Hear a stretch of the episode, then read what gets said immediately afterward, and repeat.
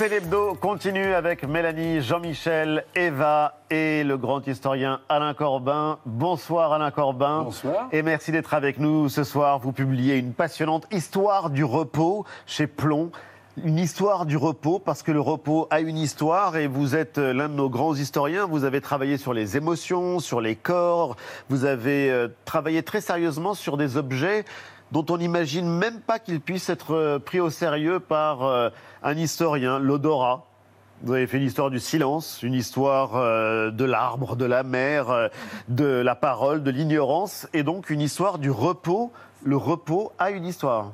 Non seulement il a une histoire, mais on oublie qu'il a une histoire. Le, repos n'a absolument pas le même sens euh, Moyen Âge, au XVIIe siècle, au XVIIIe, XIXe, enfin bref, les figures du repos, les tactiques du repos, les pratiques du repos, tout Ouais. ça a changé et on oublie. Et on va reprendre le fil de cette histoire avec vous parce que le repos donc euh, n'a pas eu euh, toujours le même sens, mais euh, petit travail de définition. Repos, Oh, je ne sais pas, mais je ne peux pas le définir justement, parce que pour moi, si vous voulez, je voudrais expliquer l'histoire. parce que c'est pas rien faire. Ce qui était l'histoire, ce qui est l'histoire pour moi, c'est un voyage dans le passé, sans juger, simplement une optique compréhensive. Oui. C'est-à-dire que en quête des différences, à l'écoute de des différences. Alors, lorsque vous me demandez si l'histoire du repos, ben, l'histoire du repos, c'est ça. C'est que pendant mille ans, par exemple, commençons par là, le repos, c'est d'abord le repos éternel. Oui. C'est c'est assurer son salut. C'est être avec les anges, avec Dieu, avec les fidèles, etc. Et, et ça a duré mille ans, ça, au moins. Au moins euh, Et il faut s'y préparer. ah oui, le, le salut était quelque chose d'essentiel. D'ailleurs, quand il y avait un volcan, quand il y avait un tremblement de terre, on pensait que c'était un châtiment de Dieu. Oui. Et, ou alors un rappel, un rappel de Dieu, disons, il faut que euh, l'humanité euh, pense à son salut, c'est-à-dire au repos éternel. Et bien, bien, écoutez, encore aujourd'hui, l'introïte euh, requiem, c'est le repos. Les messes de requiem, il y, en a, Oui. il y en a encore tous les jours, enfin, si je puis dire. Euh, Quand il y a une célébrité qui meurt, on, on va vers une messe de requiem. Requiem donaïs. D- Donnez-leur le repos et le repos éternel. C'est pourquoi on mettait les gisants euh, quand il y avait de, pas des fausses communes. hein. Demain, c'est dimanche. on mettait Alain les- Corbin. Ah ben c'est dimanche. C'est dimanche, le le travail repos euh, du dimanche. euh, non, mais c'est un jour de repos par excellence. Ah ça bah oui, alors ça c'est le repos dominical. Ah oui. C'est toute une histoire. Ça a été institué par Constantin, l'empereur, en même temps que le, que- que le christianisme, que, que l'Empire est devenu chrétien. Euh, Paul Venn vient de pub- a publié quelques, quelques pages sur, sur Sarah. Euh, c'est oui, le grand historien de l'Antiquité. Euh, le repos dominical, euh, bon, c'est pour les chrétiens, c'est sanctifier le jour. C'est pas se reposer. hein. Attention, Non. attention, attention. Euh, c'est un peu différent dans la Bible pour, les, euh, pour euh, Israël. Mais bon, Mais ça permet Euh, d'aller à la messe. ça permet d'aller non seulement à la messe, mais au vêpres, peut-être d'ailleurs au salut du Saint-Sacrement, Ça etc. vous occupe la journée, quoi. Il y a des Oui, choses qu'on a. Ça occupe la journée parce que c'est un, c'est un jour de sanctification qui fait qu'on accompagne Dieu qui a créé le monde, etc. Et, et ce repos dominical a aussi une histoire, c'est un peu compliqué. Oui. C'est que euh, sous le concile de Trente au XVIe siècle, alors là, c'est raide. Il faut aller à la messe, il faut s'endimancher. Ah ouais. Euh, oui. Il faut aller à la messe, il faut aller au vêpres, etc. Et ça a bien marché, au 16e, 17e, ça a bien marché. Au 18e, au milieu du 18e, ça, Ça commence à changer. à changer. Et vous Il allez y a des gens qui ne pourquoi. vont plus au vêpres d'abord. Ils veulent plus endimancher. Ils ne Ouais. vont plus, au- surtout, commencent par plus aller au vêpres. Oh, puis ensuite à la, à la, à la messe. Mais dans la petite commune dans laquelle j'étais enfant, tout le monde allait à la messe. hein. C'était dans le dans l'Orne, la limite de la Manche, tout le monde. euh, Il y avait 5-6 messes dans la matinée. Tout le monde allait à la messe. Maintenant, personne n'y va plus. Bon, ma mère y allait Bon, tout le vers temps, euh, mon père Flair allait de l'or. Mais euh, Ah oui, l'histoire, elle est passionnante. Ouais. Il s'occupait du poulet Ah oui, dans, le four pendant que la. Oui, il allait pas à la messe en tout cas. Oui, parce que souvent, souvent ceux, Moi, qui n'allaient, Moi, j'y ceux allais. qui n'allaient pas à la messe euh, s'occupaient de, de- du poulet qui était dans le four pour que ça puisse faire Le un Qu'il n'y ait pas de retard euh, au retour. Eh ben, on va reprendre le fil de cette histoire, l'histoire du repos, votre histoire à tous les deux, parce qu'elles euh, sont euh, passionnantes, Ce sera juste après vu. Bon.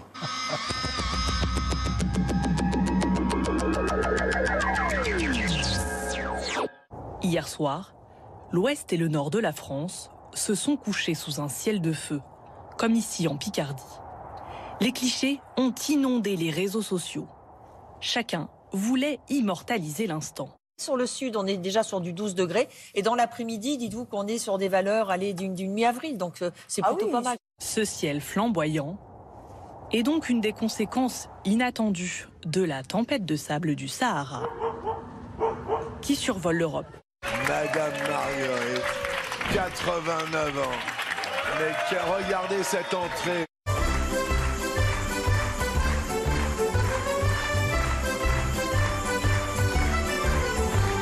Les douze coups de midi sont pour moi une aventure. Et chaque jour, à midi, c'est mon plat principal. Euh, au menu ce soir, une bouillabaisse. Non, ce sont des Ah bon paquets. Oui. C'est tout faux. Tiens, regarde. Attrape-le, tiens-le bien fort. Bravo les Landes et bravo la région Nouvelle-Aquitaine. Soyez fiers de votre parcours. Sud-Ouest, euh, qui est euh, partenaire sur cette délocalisation avec nous, nous parle de la Corse, comment éteindre le feu. Et puis vous voyez peut-être autour de moi qu'ici, euh, ce sont les prisonniers euh, basques qui, euh, qui interpellent. Quelques militants sont invités évidemment euh, euh, autour de moi. C'est euh, c'est les aléas euh, euh, du direct. Sur sa mobilette Malaguti de 1965, la même que lorsqu'il était adolescent, José roule toujours avec des souvenirs plein la tête. J'allais à la plage avec, j'allais voir les copines à Bédarieux, j'allais... C'était la liberté pour moi. C'est à Lviv, il y a quelques jours, que l'artiste JR a réalisé cette fresque géante visible du ciel à la une du Time Magazine avec le titre La résilience de l'Ukraine. Des sirènes et un imposant panache de fumée dans le ciel de Lviv, à l'ouest de l'Ukraine. Pour la première fois depuis le début de l'offensive, l'armée russe envoie ses missiles aux portes de l'Europe. Nous sommes ici à moins de 80 km de la frontière avec la Pologne. Lviv où une autre scène a marqué cette journée, scène plus symbolique cette fois. Vous le voyez, 109 poussettes vides ont été installées sur la place du marché pour les 109 enfants morts dans cette guerre depuis le 24 février dernier. Ces vidéos de propagande montrent des combattants tchétchènes tirant en rafale en pleine rue, sur fond de musique religieuse. Les autorités russes espèrent faire tomber Mariupol rapidement. Mariupol, dont le théâtre a été bombardé, 130 personnes ont été secourues, mais des centaines sont encore sous les décombres selon le président Zelensky. Pour sa première sortie publique depuis le déclenchement de la guerre en Ukraine, le maître du Kremlin est au cœur d'un show à l'américaine. À l'intérieur du plus grand stade du pays, comme à l'extérieur, une foule compacte agite des drapeaux russes. Devant une banderole où l'on peut lire non au nazisme, le président justifie la guerre. Que rien n'arrête. Résolu Vladimir Poutine s'est entouré des sportifs médaillés olympiques, des stars de la chanson russe, pour faire taire les commentateurs, notamment occidentaux, qui le décrivent isolé au Kremlin face à une opinion publique qui ne soutient pas massivement la guerre. Now you have Ireland and uh, Great Britain, uh, and uh, you know uh, the Republic uh, uh, standing together against a murderous dictator, a pure thug. Qu'est le vieux juron marquant l'étonnement, employé pour la première fois par Rimbaud, constitue une variante de saperlotte. Saperlipopette Sur les réseaux sociaux, Emmanuel Macron se met en scène. L'image d'un chef de l'État dont l'agenda est accaparé par la guerre en Ukraine. Suite à capuche, mal rasé, une communication parfois moquée sur les réseaux sociaux. Quand je parle avec lui, j'ai l'impression de voir Macron en train de faire une conférence. Et en fait, je m'ennuie avec lui. Emmanuel Macron s'inspire-t-il trop de la droite? Plusieurs des mesures fortes du programme de Valérie Pécresse se trouvent aussi dans le programme du président sortant. La candidate LR accuse le favori des sondages de copieur. Il s'empare de vos vous menacer du mal. Et il demande à ceux euh, qui touchent aujourd'hui le RSA de travailler pour 7 euros de l'heure. C'est même pas le niveau du SMIC. Je pense que 2000 euros pour vivre, oui, c'est ce qu'il faut. Contrairement à certains de ses concurrents comme Shell, ExxonMobil ou BP, qui ont annoncé leur intention de quitter la Russie, Total Energy a décidé de poursuivre ses activités, notamment via la compagnie Novatec, deuxième plus gros producteur de gaz russe, dont elle détient près de 20% du capital. Vous vous rendez compte que Total participe par son activité à financer Poutine et ses crimes de guerre en Ukraine.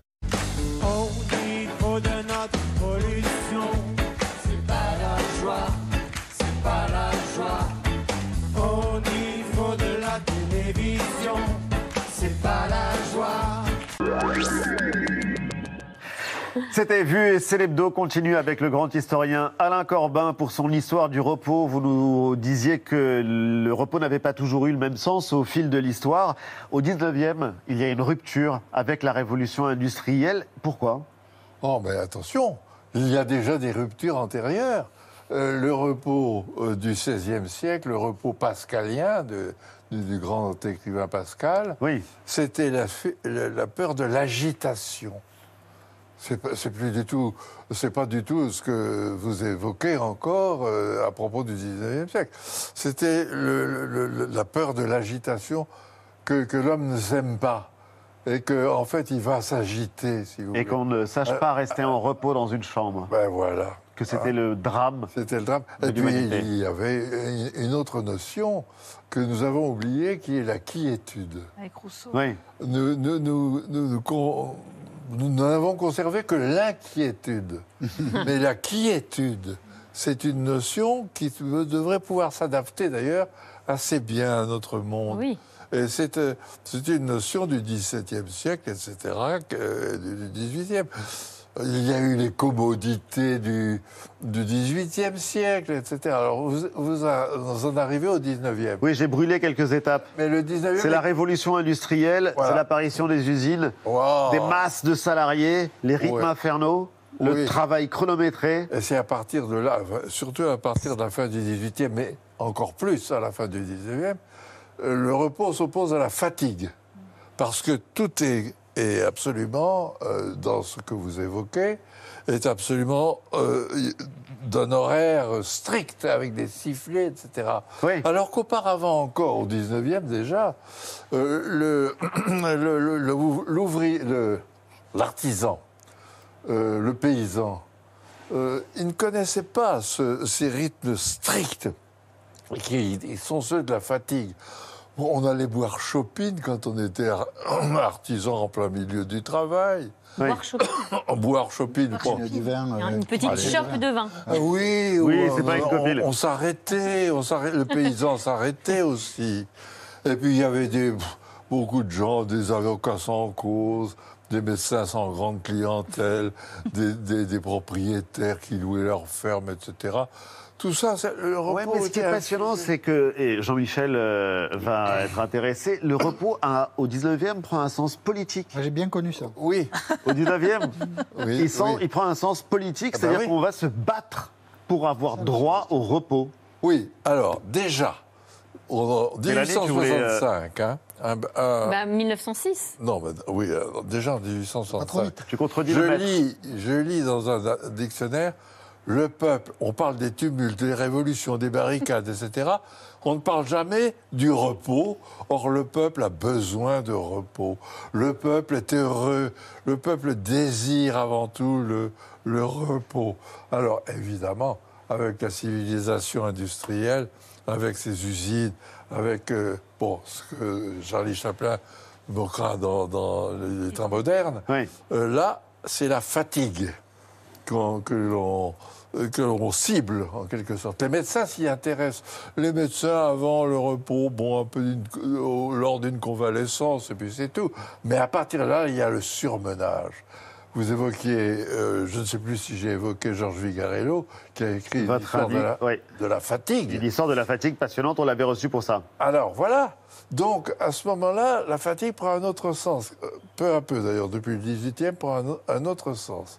C'est vraiment quelque chose de brut, de brutal, qu'il faut, euh, il faut se reposer. Alors on commence à calculer le surménage des enfants à l'école.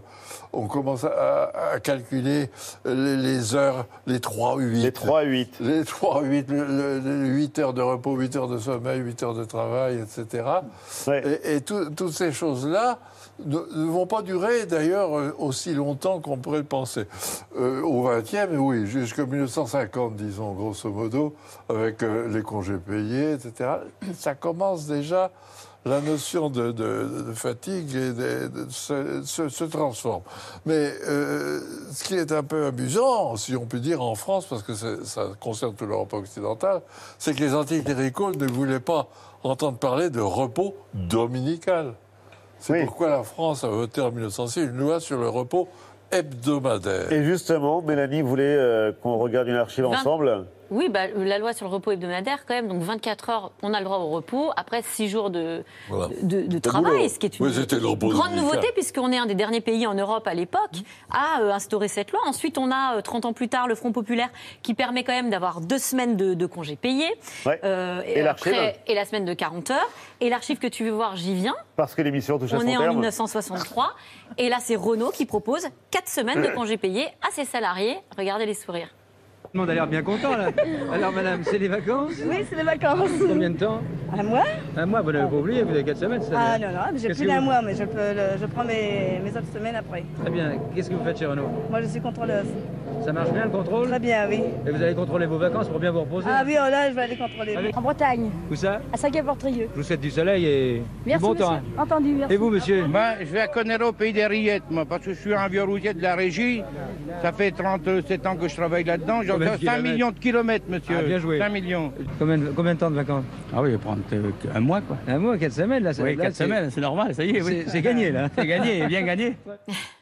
Le droit au repos. Mais c'est intéressant que ce soit conquis de haute lutte. Et, Ah, ça euh, a été conquis de haute lutte, effectivement. Mais à cette époque, 1963, il y a déjà un changement, à mon sens, qui se réfère à la- l'Angleterre du XVIIIe. C'est, c'est le repos durant les vacances, le Sea Sex and euh, Sun. Ouais. Sun. le loisir. Des, des- des années 50, qui était de ma jeunesse, c'est-à-dire être sur le dos, sur la plage, aller prendre un peu le bain, euh, puis revenir, se reposer, aller faire un petit peu, un tout petit peu de, de volet éventuellement, le, le flirt. Attention, flirt. avant 1960, il n'y a pas la pilule, c'est le flirt. Euh, ça, ça change, ce sera après. hein. Mais cette, euh, ce Six Sex and Son, c'est un, un des grands moments. Moi, je me souviens, je suis un des premiers euh, euh, ayant été au Club Méditerranéen en 56 à Corfou, avec M. Trigano, là. L'inventeur Euh, du eh Club Med. hein L'inventeur du Club Med. eh ben oui, Ouais. c'était des le premiers Club Med. Alors on était reçus par des vainés qui avaient des colliers de fleurs, etc. Il continue Et à le ça, faire. c'est le, ça va avec le Six Sex and Son euh, des années 50. hein. Et ensuite, ça, ça a changé ce, ce type de repos, puisque on- nous sommes dans l'histoire du repos. J'ai été pendant une dizaine d'années membre du conseil scientifique du conservateur du littoral. Et on voit à la fin du 19e siècle que ce, euh, ce, ce modèle de- des années 50 L'oisiveté. disparaît. Parce que on veut de l'activité, et l'éventail des, des pratiques s'élargit. C'est d'abord la planche à voile, puis c'est le surf, c'est- c'est tout ce que vous connaissez. hein. Euh, des, des- des, euh, associations qui vont voir les petits oiseaux. Et l'histoire Le- n'est pas terminée, mais euh, il faut la lire, cette histoire du repos. Elle est absolument formidable, Alain Corbin. Et euh, le 19 mars 1962, c'est aussi une date qui compte pour vous. Ce sont, c'est le cessez-le-feu. La guerre d'Algérie, vous êtes démobilisés, on aurait pu en parler avec vous, on aurait pu parler du débarquement, on aurait pu parler de tout ce que vous avez fait au cours de votre euh, vie. Merci. Longue vie. Longue vie, 87 ans, ça va. En tout cas, merci infiniment. Et euh, l'histoire du corps, c'est chez Plomb. C'est se termine.